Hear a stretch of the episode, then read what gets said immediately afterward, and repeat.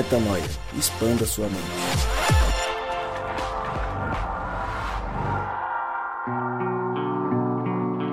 Seja muito bem-vindo, seja muito bem-vinda a mais um dia de expansão de mente.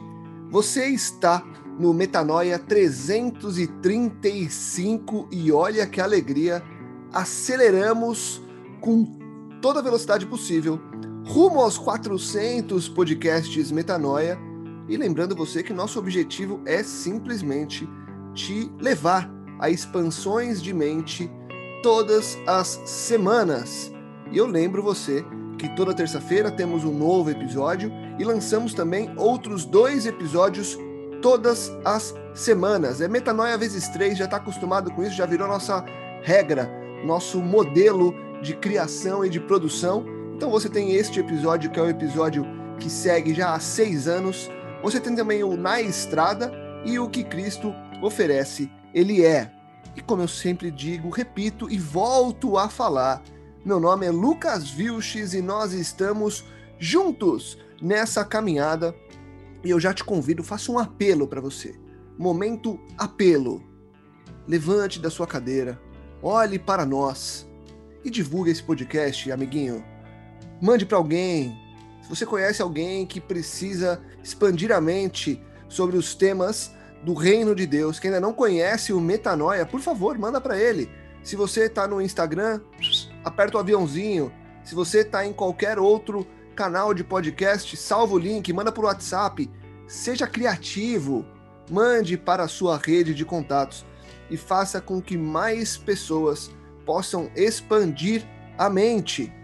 E aí sim, agora sim, vamos para o tema de hoje, porque a gente está acostumado aqui, né, a falar da palavra de Deus e hoje a gente vai falar da palavra do inimigo. Mas por que, Lucas? Vocês estão loucos? Vocês estão biruta? Não! Nós estamos de olho nas mentiras que o inimigo nos conta e estamos observando o mundo à nossa volta para entender o que, que está acontecendo e observar o modus operandi de Satanás para tentar minar nossas relações. Não vou me antecipar mais. Senhores, falem vocês primeiro e na volta a gente começa com tudo nesse tema. Fala galera, aqui é Rodrigo Maciel. Não é nem sobre a jornada e nem sobre o destino, mas são as companhias. Oi, eu sou a Mari e o planeta inteiro geme esperando você e tem que ser você. Bora? Fala galera, aqui é o Gabriel Zambianco e a questão não são as grandes coisas, mas os pequenos detalhes. Satanás se apega nos pequenos detalhes que te afastam de Deus.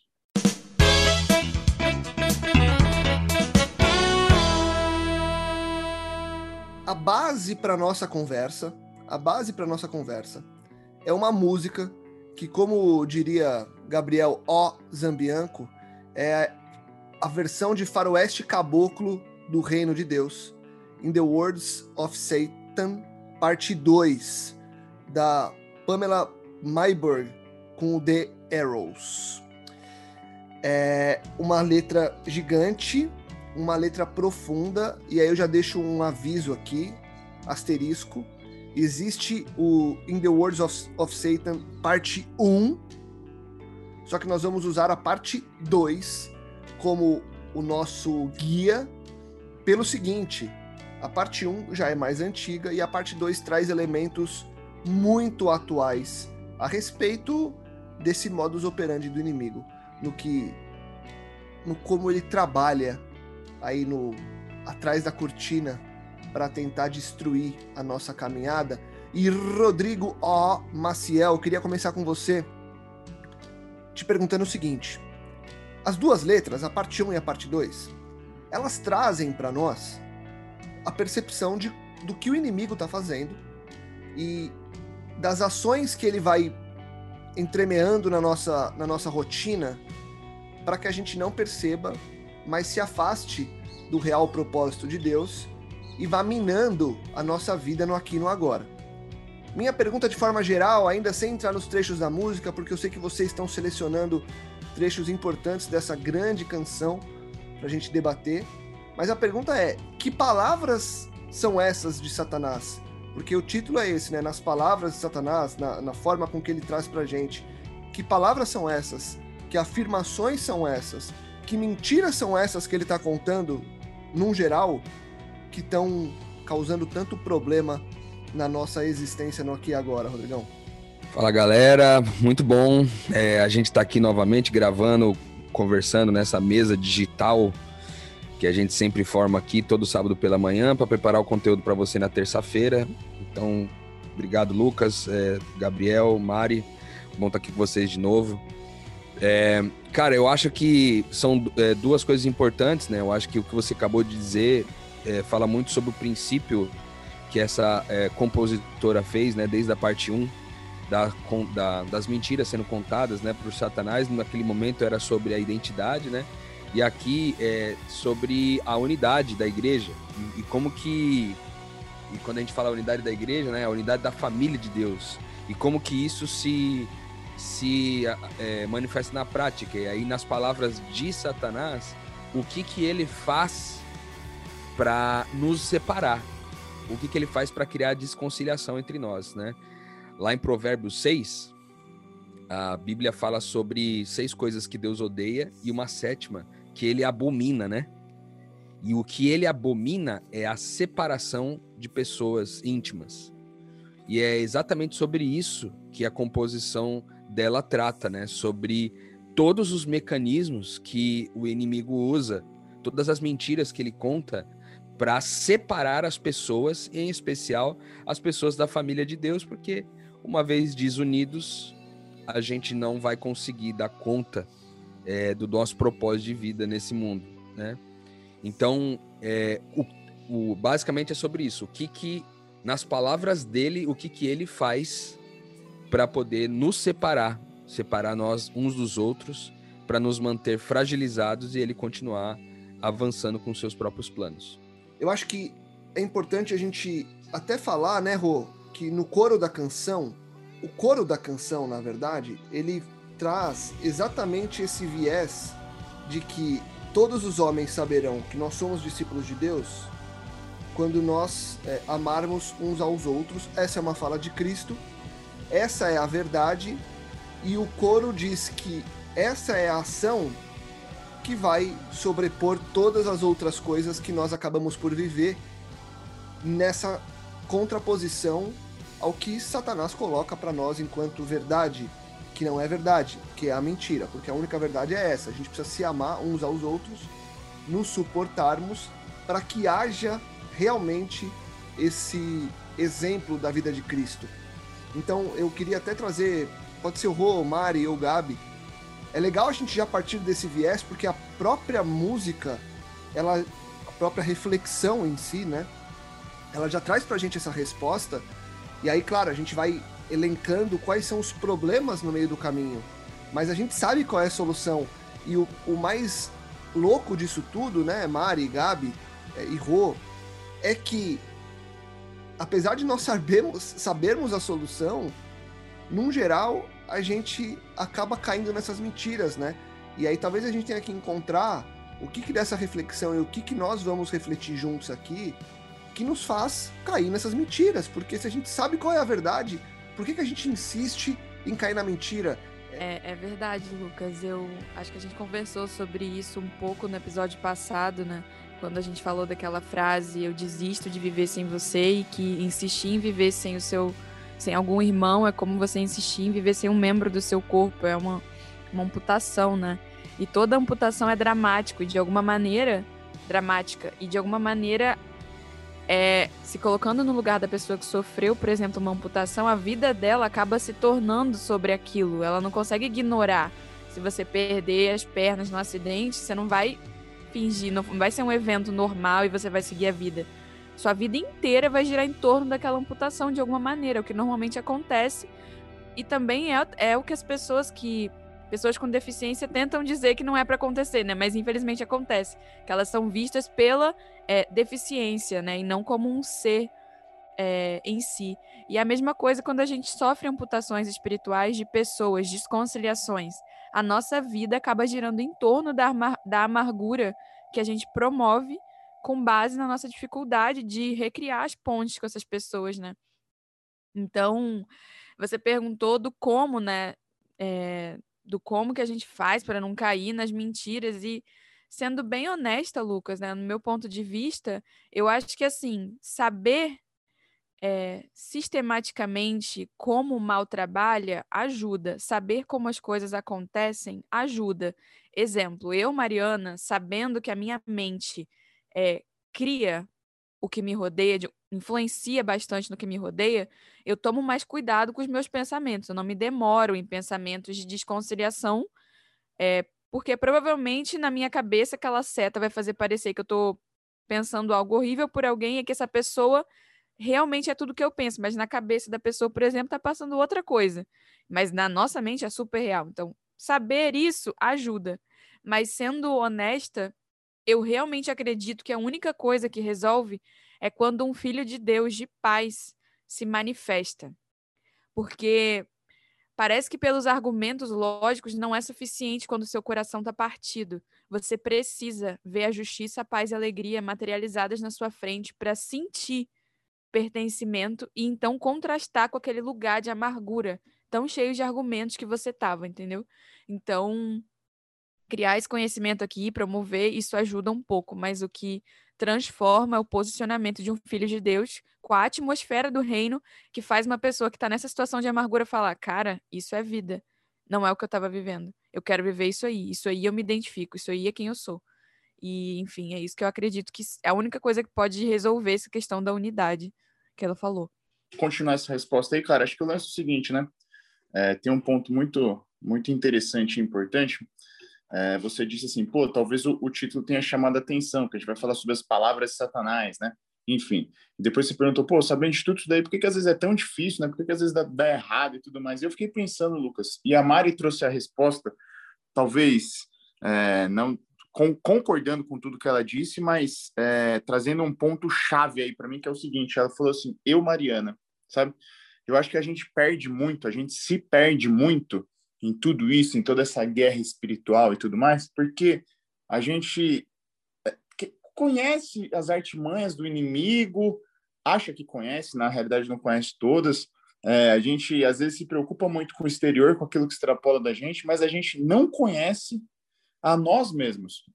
Nós não nos conhecemos. Então, assim, acho que é, muitas vezes, estava até lembrando aqui aquele. Tem um livro chamado Arte da Guerra, e acho que falar sobre esse livro agora, no momento que a gente está falando de da arte, das artimanhas de guerra de Satanás, vem a calhar, né? E ele fala assim, é uma frase conhecida pra caramba, aquele mais ou menos assim, né?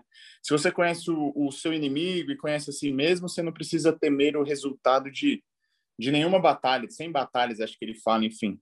E eu acho que é muito importante a gente parar é, para conhecer o nosso coração, para sondar onde que estão nossas dificuldades, nossas fraquezas, onde quais são nossas crises de identidade é, e conhecendo a nós mesmos, né? Poder caminhar, poder continuar essa caminhada, cara. Porque não adianta a gente sair aí para essa guerra que há uma guerra espiritual e achar que tá tudo certo e nem saber quem somos nós nisso tudo, entendeu? Acho que a gente fica muito no aleatório Cara, eu, eu fico pensando aqui, porque é muito louco, né? Tudo que a gente vai conversar hoje fala de situações que muitos de nós, né, que estão, inclusive, tanto quem está nos ouvindo, a gente aqui na mesa também, são situações que nós já passamos em algum momento. Por exemplo, ele começa, no começo da música, ele fala um pouco sobre legalismo, né? Sobre é, nessa nossa vida é, igrejeira, vamos dizer assim, em algum momento a gente descobre que há um valor em fazer o que é certo. E a gente faz um esforço muito grande para tentar fazer o que é certo.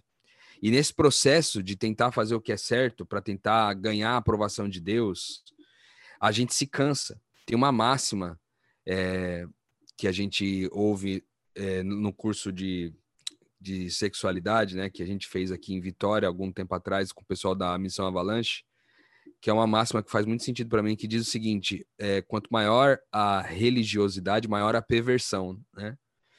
E por que isso? Porque quando a gente se esforça para fazer a coisa certa E a gente descobre que a gente não dá conta, a gente escorrega nas coisas, a gente se frustra, cara, se cansa, e nesse momento abre-se um espaço é, dentro do nosso coração, uma fresta, para a gente fazer a maldade que a gente estava tanto querendo fazer há tanto tempo. Então, a gente acumula é, o, o, que a gente chama de repressão, né? A gente reprime é, algumas vontades, alguns desejos na, nessa tentativa de fazer o que é certo, fazer o que é certo, fazer o que é certo. E aí, na primeira oportunidade que você tem de comemorar, você sai zuncando para comemorar, né? Tem um exemplo muito parecido com isso na vida cotidiana, que é quando você está de dieta. Eu, como um bom gordinho, já fiz várias dietas nessa vida. E uma das coisas que acontece na minha mente quando eu faço dieta é tipo assim, tô de, em dieta mó tempão. Aí, de repente, eu tô lá de, de frente com um doce, ou de frente com um hambúrguer, com uma pizza, uma coisa bem gostosa, assim, que, que fugiria da minha dieta, né? Só que eu penso assim, cara, mas eu tô fazendo isso certo já há tanto tempo que, que eu mereço um doce, vai. Eu mereço um, um, uma saidinha diferente, eu mereço comer num lugar mais, tipo, com a comida mais gordurosa, sabe assim? E isso acontece na vida cristã. E é uma das coisas que Satanás faz a gente acreditar que se a gente é, tem, ficar tentando fazer a coisa certa, nós vamos conseguir a aprovação de Deus, entendeu? Só que isso sorrateiramente instala em nós essa perversidade, que uma vez reprimido com tudo aquilo que a gente é, deixou de fazer pelo motivo errado, agora a gente, na primeira oportunidade que a gente tiver, a gente vai dar um jeito de fazer a coisa errada, velho. A gente vai dar um jeito assim. E quando a gente fizer, a gente vai fazer uma tremenda de uma lambança, sabe? A gente vai literalmente se lambuzar com a questão, sabe? Literalmente, já que o Lucas gosta tanta palavra literalmente. Mas é isso, a gente se lambuza, cara, porque a gente reprime as coisas, eu fazendo, tentando fazer a coisa certa pelo motivo errado. A gente reprime e nessa nesse reprimir na primeira oportunidade que a gente tiver de perverter, nós vamos enfiar o, o pé na jaca, velho. E isso é uma das coisas que Satanás instala no nosso meio para nos separar. A mentira de que fazer a coisa certa, mesmo que com motivo errado, vai levar a gente a algum lugar. Eu queria falar dessa questão também de desconciliação, porque eu acho que é a mais urgente em, em todos, assim. Porque é disso que parte tudo de pior. Porque você só tá é, preso em, em, legal, legalismo, saiu minha voz, em, enfim, nesses vícios de fazer o que é certo, em focar em condutas, porque você não está é, ocupado com relações, né?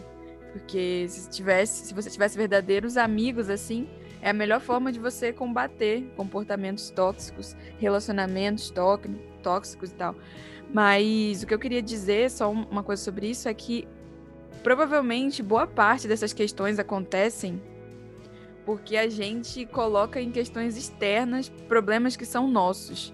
E aqui, gente, eu não estou falando do lugar de uma pessoa que não sofre com isso. Eu também tenho meu coração partido, arrebentado, eu também choro, eu também me frustro, eu também sou alvo de mentiras, é, é muito doloroso.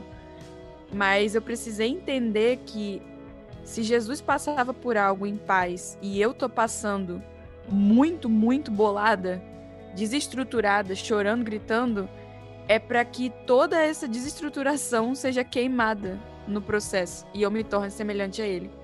Todo o excesso que vai além da conduta dele é para que eu assuma a responsabilidade. E na música ela até fala isso, de você ficar imaginando como aquela pessoa foi injusta com você, como ela pode te ofender, e você foca na ofensa e não na sua responsabilidade sobre as suas emoções. Então, eu queria deixar um, um recado para arrematar esse assunto de desconciliação, que independentemente do que aconteceu, o Espírito Santo soprou poder. Na verdade, Jesus soprou poder, soprou o Espírito Santo para que a gente tivesse poder para perdoar pecados. E repetindo, Jesus soprou o Espírito Santo sobre nós para que a gente tivesse poder para perdoar o imperdoável. Então não importa o que aconteceu, não importa nem se essa pessoa se arrependeu. Importa é que você tem poder do Espírito Santo para passar por isso. Nenhum erro que tenha sido cometido vai comprometer a vontade de Deus para sua vida, só vai enrolar. Enrolar, enrolar e te privar de privilégios, né? Então, essa verdade precisa chegar. Que o Espírito Santo está sobre você, que essa ferida vai fechar e que essa ponte vai ser construída não pelo seu mérito, não por uma boa técnica de perdão, não por um oponopono, simplesmente. Vai ser construída pelo poder do Espírito Santo que está em você e opera milagres. E, sinceramente, para mim, um coração arrebentado ser reconstruído é um milagre até mais impactante, muitas vezes, do que você ver uma cura física. Né? Pois é. E tem um ponto aí, Mari, agregando ao que vocês trouxeram agora, que é o seguinte, né? Essa cura, essa essa vivência sob o que o Espírito soprou em nós, ela vai sempre se dar, como a gente falou no começo e vamos voltar a falar agora, em unidade uns com os outros, né? Porque na música tem um, um trecho que me chamou bastante atenção, que ele, ele traz uma questão a respeito dessa divisão entre as pessoas. Então, ele entre várias frases, tem uma que me chamou muito a atenção, que ele fala assim: "Vocês vocês mal conseguem orar juntos e vocês nunca foram feitos para serem assim". E aí olha que interessante, na continuação da, da reflexão é, da autora, vem assim, né? Dizendo que nós somos um corpo e não uma hierarquia denominacional, e que quando a gente não se apoia uns aos outros, fica fácil manter todos separados. E aí aqui é a frase chave para mim. E aí o seu poder é reduzido pela metade. Então nós sozinhos nunca somos inteiros. Nós sozinhos somos só metade.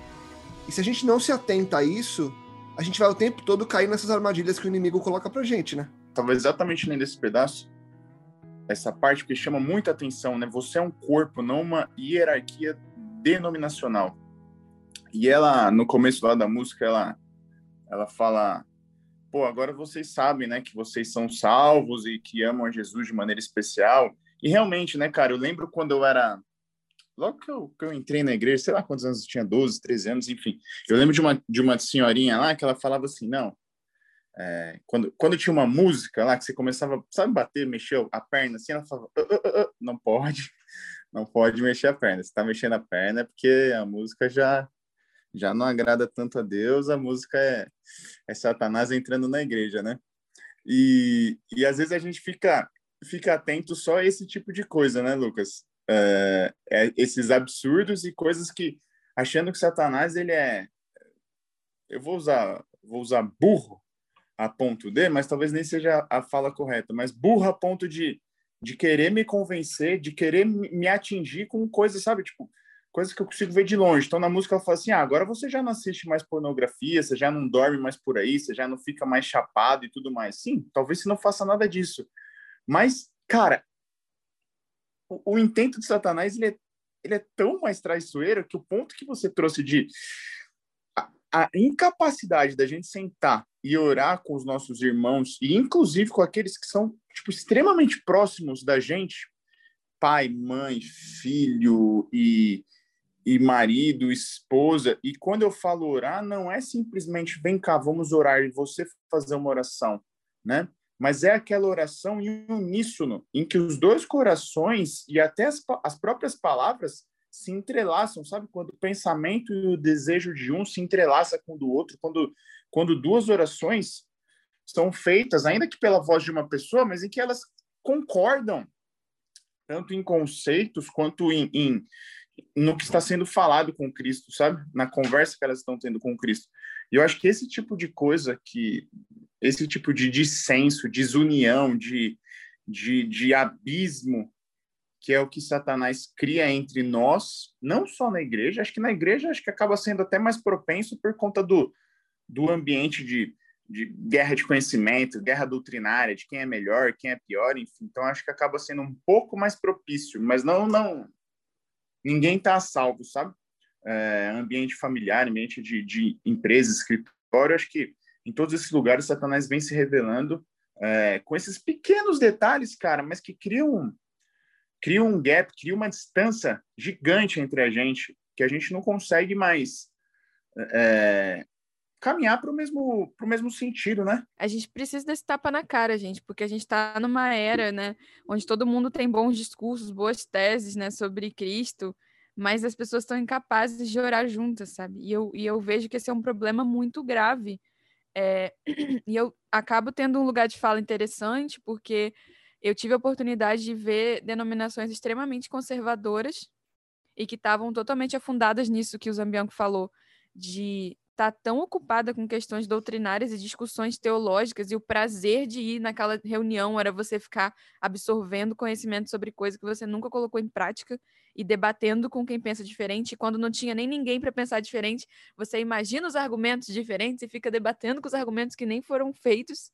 É um delírio coletivo, assim como eu também já estive em igrejas que não eram conservadoras, era exatamente o oposto, e eu me lembro que até antes de conhecer o Metanoia, eu estava numa situação exatamente assim. Eu estava procurando uma comunidade no, no Rio de Janeiro e eu fui a várias igrejas, assim, cristãs do, do polo mais progressista do país, assim, pessoas maravilhosas, mas eu lembro que era essa a minha sensação. Tipo, eu ia nas reuniões e tinha teses maravilhosas sobre sobre gênero na Bíblia e você ia a fundo na história das mulheres na Bíblia e coisas maravilhosas e todo mundo falava com muita propriedade. Só que não tinha amor, sabe? Não tinha não tinha não era diferente de um ambiente acadêmico de briga, sabe? E eu lembro que eu sentia esse vazio muito forte, porque eu estava indo lá com sede de ter experiência com Jesus que eu tinha na infância, de orar com ele, de às vezes louvar, sei lá, e as pessoas estavam tão endurecidas pelos argumentos que não havia. Então, eu acho que o tapa na cara que precisa chegar é que você pode se achar um cristão muito conhecedor de muita coisa, mas se você é incapaz de orar com autoridade, cara, silencia, bota o joelho no chão e se arrependa porque tem alguma coisa muito errada. Eu queria citar uma outra coisa que ela fala aqui, que é sobre a insubmissão, né?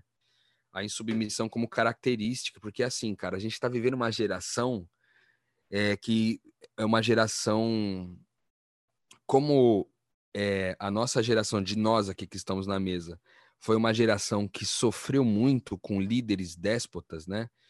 É, em algum momento na vida, seja no trabalho, nos negócios ou mesmo na igreja, a gente tem alguma resistência para ser liderado. A gente se sente superior muitas vezes a gente acredita que não há ninguém que tenha condições suficientes de me liderar sem me oprimir, né?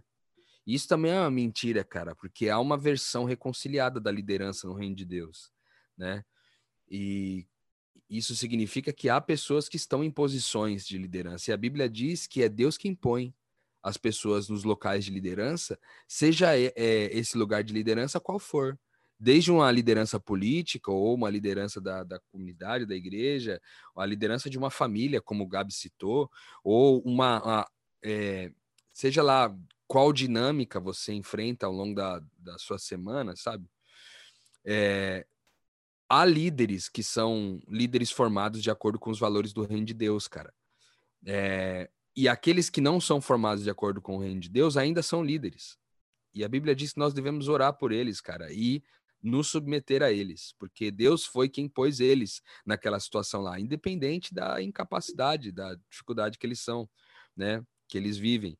Lógico, a gente está falando de é, se submeter em Cristo, né, de forma que a gente é submetido, a gente se submete num espírito, né, mas é, gera-se uma rebeldia, e a, ela fala sobre isso na música, né, que gera-se uma rebeldia dentro do ambiente de comunidade, onde as pessoas às vezes é, criam alguns certos motins contra o líder, é, ou se é, ou tomam decisões de tipo assim, ah, você decidiu isso? Não importa. Para mim não importa a sua decisão, o importante é o que eu penso, sabe?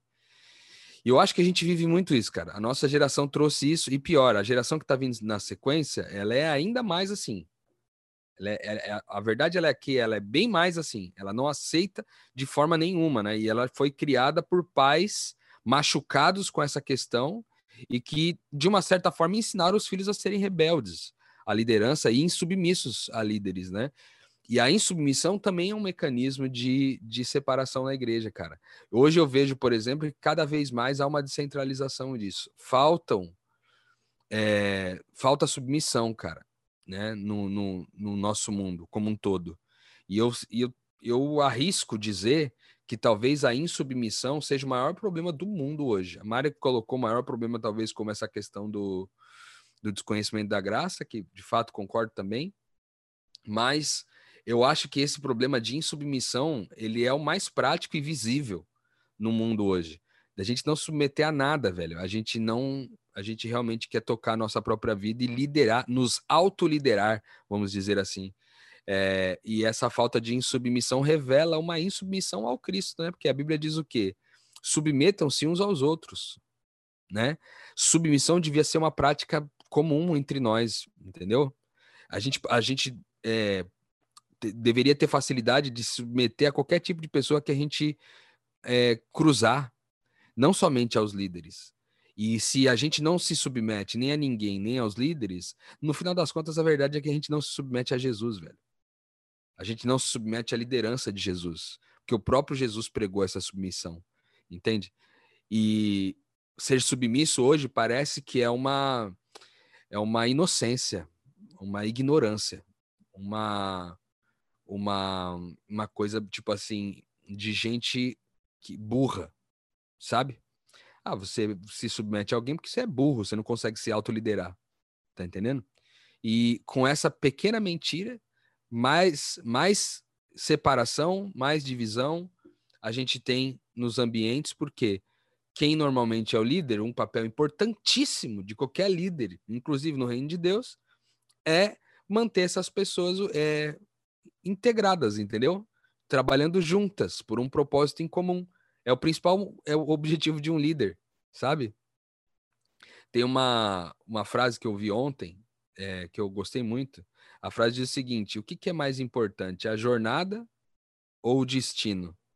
Aí a, a pessoa respondeu: Cara, nenhum dos dois. O mais importante são as companhias. E eu crio muito nisso, cara. Eu crio muito nisso.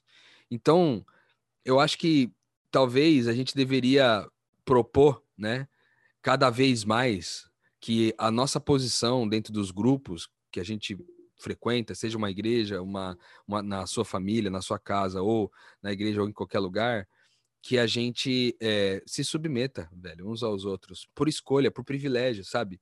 Ah, mas eu não quero fazer determinada coisa. Cara, por que, que você só faz o que você quer, velho? Sabe? Se submete para fazer também o que o outro quer. É, desde que isso não vá contra o Espírito de Cristo, naturalmente, mas se submeta, velho. Sabe? Ao invés de você ficar tentando, tipo assim, não, eu penso diferente, eu não quero fazer diferente e pronto, acabou. Cara, chegou a hora de deixar de ser moleque. Eu acho que isso é coisa de moleque, é coisa de gente infantil, infantilizada, velho, no reino de Deus, que não entendeu ainda que o amor se trata de você só Cara, quem foi o maior, é, a pessoa mais submissa que já existiu nesse mundo? Foi Jesus, velho. E ele, era, e ele era Deus, né? Ou seja, é, submeter-se é característica de quem Deus é, velho. Deus se submete. E você quer bancar o rebelde, velho. Não faz sentido, entendeu? É que a gente está muitas vezes diante de uma situação de sujeição, né, Rô? Eu acho que hoje em dia a gente também tem. São dois. Ou porque o líder ele não quer é, ser submeter-se, nem ser submetido, né? É, ou porque também a gente tem uma série de pessoas que simplesmente se escoram em pessoas que são líderes e, e tipo, me leva aí e acabou, entendeu? É, e aí eu acho que a gente tem que realmente submeter-se uns aos outros não como uma sujeição burra de quem simplesmente se cala, mesmo sabendo que está errado, ou se cala sem querer pensar, sem querer, sabe, buscar a Deus para ser iluminado, enfim. Mas a gente tem sim que se submeter, e eu acho que quando a gente está diante de uma submissão, uma subserviência legítima, quando você tem um líder legítimo, que seria um líder legítimo? Aquele que é, que é falho, que é humano, que ama, que erra, mas que não cobra nada além do que ele não, não faz, né? ele sabe o que é o que é certo uh, e não foge de legalismo, foge de, enfim, te apresenta graça e amor, assim como foi Cristo, assim como é Deus, né? Igual você trouxe. Pô, Deus é o cara que que olha lá de cima para mim, uh, sabe o que vai acontecer e deixa acontecer, permite que aconteça. Tá bom, Gabriel, é, é, são essas as suas escolhas, então tá vou me submeter a elas, né? E realmente, e eu acho que isso já puxa uma questão do, do, do consumismo que a gente estava falando lá, da parte da música, porque é o seguinte, muitas vezes a gente é, não quer se submeter a uma liderança, uma liderança divina, uma liderança é, é, que representa o próprio Cristo, e aí pode ser o seu líder religioso, líder cristão, pai, mãe, irmão, até mesmo seus filhos, enfim. Mas a gente se sujeita né, ao consumismo, por exemplo. Então a gente é, é, sai de uma relação de, submet de submissão em que seria algo saudável, e aí, como ela traz na música, a gente, ao invés de comprar almas, a gente está comprando coisas, está se sujeitando a, a dívidas, se sujeitando a, a, prazeres, se sujeitando a ter que, ter que batalhar para ganhar dinheiro para poder manter padrões e tudo mais, né, cara? E ela fala assim: você pode imaginar o que aconteceria se você parasse? Nossa, faz tempo já, a gente já comentou isso, cara. Não sei quantos anos atrás eu ouvi assim que o que os Estados Unidos gasta, gastava, enfim, com, com sorvete era o suficiente para eliminar a fome na África. Mano, isso é muito sinistro, né, velho? Você fala assim, cara, que um país gasta com sorvete acaba com a, com a fome no outro. Cara, é, é um negócio, é muito, é muito, é muito sinistro. E talvez a gente não veja a urgência disso tudo, a urgência dessa geração, por isso, porque a gente está se sujeitando a esse consumismo desenfreado, ao invés de se submeter às vontades, aos desígnios de Deus, né, cara? Mais um intento de Satanás aí pra gente ficar de olho. É, com certeza. A frase que veio na minha cabeça sobre esse assunto de insubmissão foi: se você é totalmente submisso, eventualmente você vai cometer o erro de ir contra o Espírito Santo. Mas se você for totalmente insubmisso, você sequer vai experimentar o Espírito Santo. Então, existe uma diferença de posicionamento. É melhor a gente ser encontrado tentando, né, se submeter do que se quer experimentar o poder do Espírito Santo por ser totalmente insubmisso a qualquer pessoa, porque quem não se submete não ama, né? E quem não ama não conhece a Deus. É, eu acho que o trecho que daria para eu falar agora no, no final da minha partezinha, já que a gente está indo para a conclusão, é essa questão da falsa segurança que o Zambianco pincelou, mas mais do que isso, essa, essa urgência, né? Porque eu acho que isso conecta com o que eu disse lá no começo. A forma de resolver isso não é só escancarando a verdade ou, ou chutando cachorro morto. Tem, eu, eu sei que as pessoas que realmente precisam ouvir isso, elas estão tão endurecidas que não vai ser com um, uma fala que elas vão mudar o que elas, o que elas acham, muitas vezes. Né? Elas precisam que os filhos de Deus se manifestem. E, e se você tem a mínima energia e tá ouvindo isso aqui, se você teve energia, inclusive, para dar play nesse podcast, é porque você tem sede de Deus de alguma maneira, sabe? Então, se posicione no seu meio, se posicione como um sinal do reino de Deus, porque esse limbo onde a gente se encontra, onde todo mundo sabe, ninguém manifesta o que sabe, ou quase ninguém manifesta o que sabe, de modo que até quem acha que, que viver ou pôr isso em prática é coisa de louco, né? Muitas vezes, se você tentar fazer as coisas que a gente está falando aqui, o que o pessoal falou, o Zambianco falou, o Rodrigo falou, é, você vai ser tido como louco, você vai ser tido como idiota, você vai, ter, vai ser tido como trouxa por perdoar o imperdoável, por abrir mão da falsa segurança e dos luxos aqui que a música fala, sabe? E eu também queria dar um recado só sobre isso, porque eu já estive nesse lugar. Eu passei seis anos amargurada, reclamando sobre as injustiças ao meu redor, porque no fim das contas eu estava muito chateada comigo mesma por não ter força o suficiente para honrar o que eu acreditava e colocar a mão na massa, sabe? Foram, foram seis anos pensando sobre isso. E eu não admitia isso. Talvez você nem consiga admitir que a sua raiva com a injustiça ao seu redor seja, no fim das contas, uma raiva contra você mesmo, por não se posicionar em relação a isso, sabe? Aceitar essa verdade e confessar é o primeiro passo. É, pela misericórdia de Deus, ele teceu um processo harmônico, embora difícil, para que eu me sentisse íntegra, e íntegra, íntegra eu quero dizer inteira. Inteira, com as minhas feridas, com a glória dele também, que ele revela através de mim. Então, ele, ele tem todo o interesse em colar os pedacinhos, sabe? De você. Todo o interesse. E ele vai fazer isso de um jeito lindo, não importa o quão traumático tenha sido todo esse processo de você estar tá arrebentado. Então, crer é o primeiro passo. Quando eu tava lá, num dos bairros mais caros do Rio de Janeiro, com cartão de crédito que eu não sabia o limite, num círculo extremamente elitizado, eu nunca imaginaria, nunca imaginaria que eu teria acesso aos lugares que eu tive. E não foi porque eu construí uma Mariana mais forte, mas porque eu fiquei de joelhos diante dele, entendendo a minha fraqueza, sabe?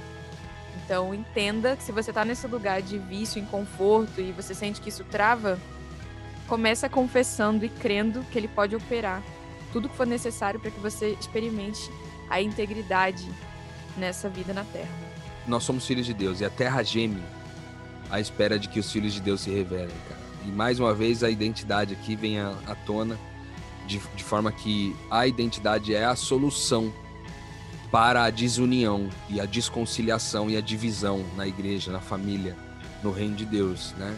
Quando a gente entende que nem quem nós somos, nós entendemos que somos um.